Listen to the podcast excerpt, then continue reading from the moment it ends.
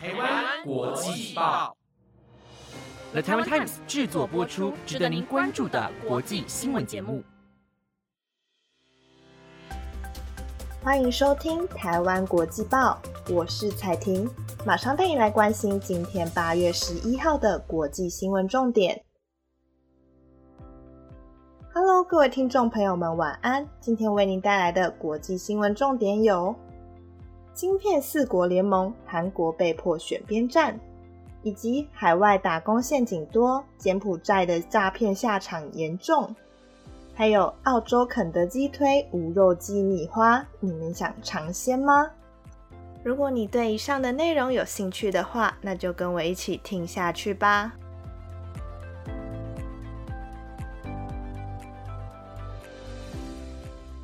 首先带您关注政治新闻。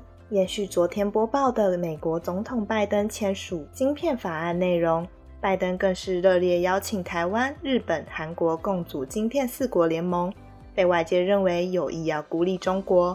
不过，与中国建交已经三十年的韩国，害怕此举会激怒中国，便派出外交部长朴正前往山东青岛会见中国的外交部长王毅，并且向美国开条件。要求必须禁止对中国实施出口限制，并表示韩国可以在晶片联盟中扮演与中国的桥梁。晶片的话题在近年来发烧不断，是各国都非常重视的一块经济产业。而这次韩国的处境左右为难，被推测有很大一部分的原因是因为南韩在生产半导体有六十趴以上是销往中国。如果失去中国这个最大出口市场，经济上的损失会大受影响。而这个晶片四国联盟的主要合作领域，包括人才培育、研发合作、供应链多边化等。韩国若决定不加入联盟，那可能会影响自己国家的半导体产业在国际市场的主导权。所以目前已经向美方表示，会参加预备协商会议。将在确切的合作方向拟定后再决定是否加入。而韩国最后会因为晶片在两难中如何选择，外界推估大概八月底才会有结果。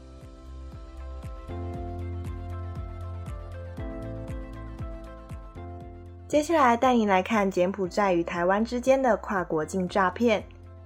近期国人遭诱骗到柬埔寨的事件频频传出。据统计，受骗的台湾人数已超过两千人。近日案件发烧，中央政府也已经尽数成立专案小组，进行预防、救援和保护受困在柬埔寨的台人。这件事情更勾起了许多有经验人士的不堪回忆，纷纷在网络上爆料这段在海外打工的黑幕。诈骗集团塑造高薪资、优待遇的形象，吸引台湾人远赴柬埔寨打工。实际上却是将人绑票、虐待当奴隶，更有人遭到性侵或杀害。而严重的是，他们控制了被害人的手机，发布优越的生活照到他们的社群平台，让朋友圈越来越多人看到而受骗上当。手法一公开，就有网友发现，脸书一堆人在柬埔寨的机场打卡，因此掀起了热烈讨论。而那些文都有一个共通点。明确目标就是要骗那些半信半疑的人。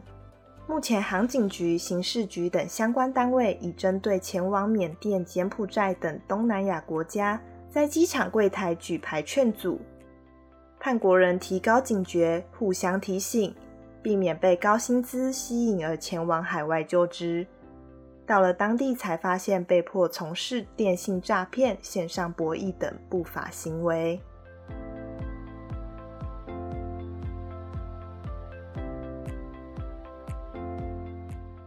接下来带您来看美国的消息。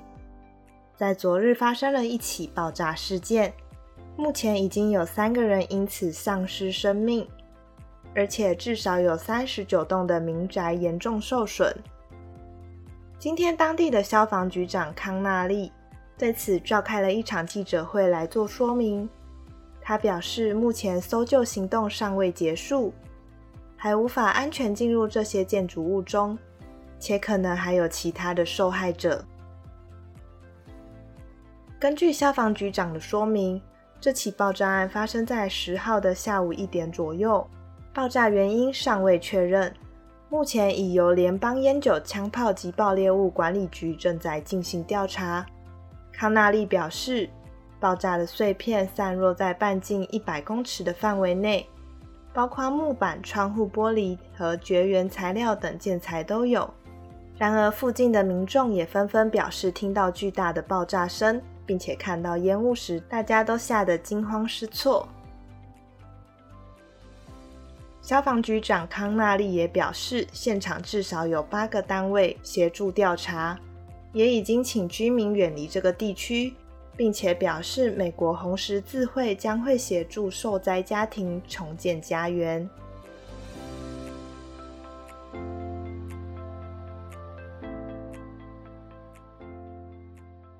接着带您关注到影音串流服务平台的消息。迪士尼在今天公布第三季的财报。根据内容指出，旗下影音串流平台 Disney Plus 新增了逾一千四百万的用户，而且全球总用户数已经达到了二点二十一亿，超越了 Netflix 的人数，进阶成为全球最大的影音串流平台。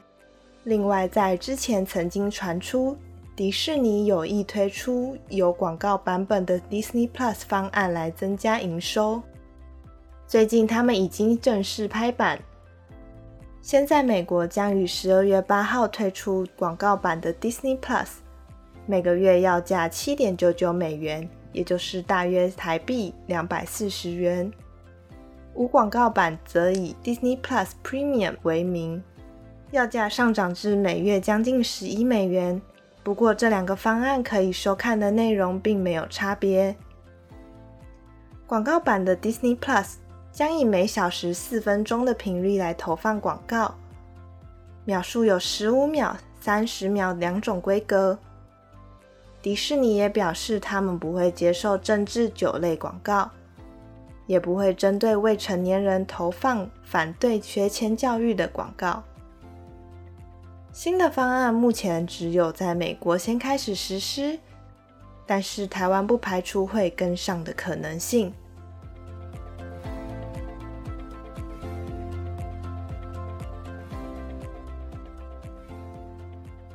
最后带您来看一起有趣的新闻：拜科技发达所赐，植物做成的肉品已经在市面上越来越常见。让消费者在餐点上有了更多的选择，更是许多素食者的福音。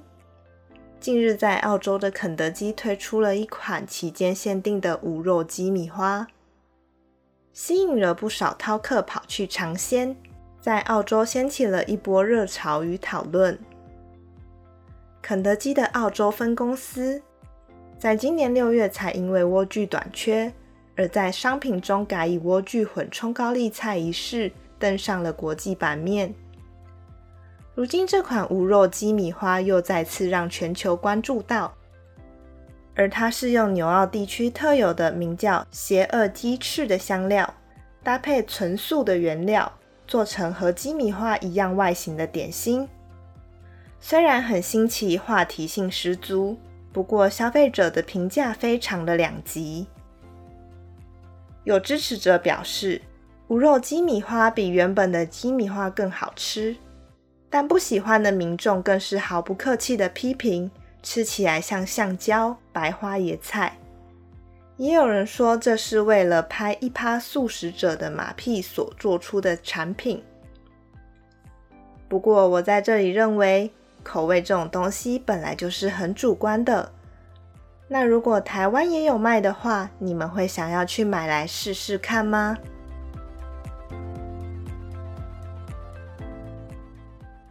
各位听众晚安，感谢您耐心收听今天五则的新闻。不知道你们有没有对哪一则感兴趣或是印象深刻的呢？如果您对我们的节目有任何的建议或想法，或是想跟我们讨论今天的新闻内容，都欢迎到台湾国际报的 Apple Podcast 留言告诉我们哦。本节目皆由了台湾 Times 制作播出，感谢您今晚的收听，我们下礼拜见。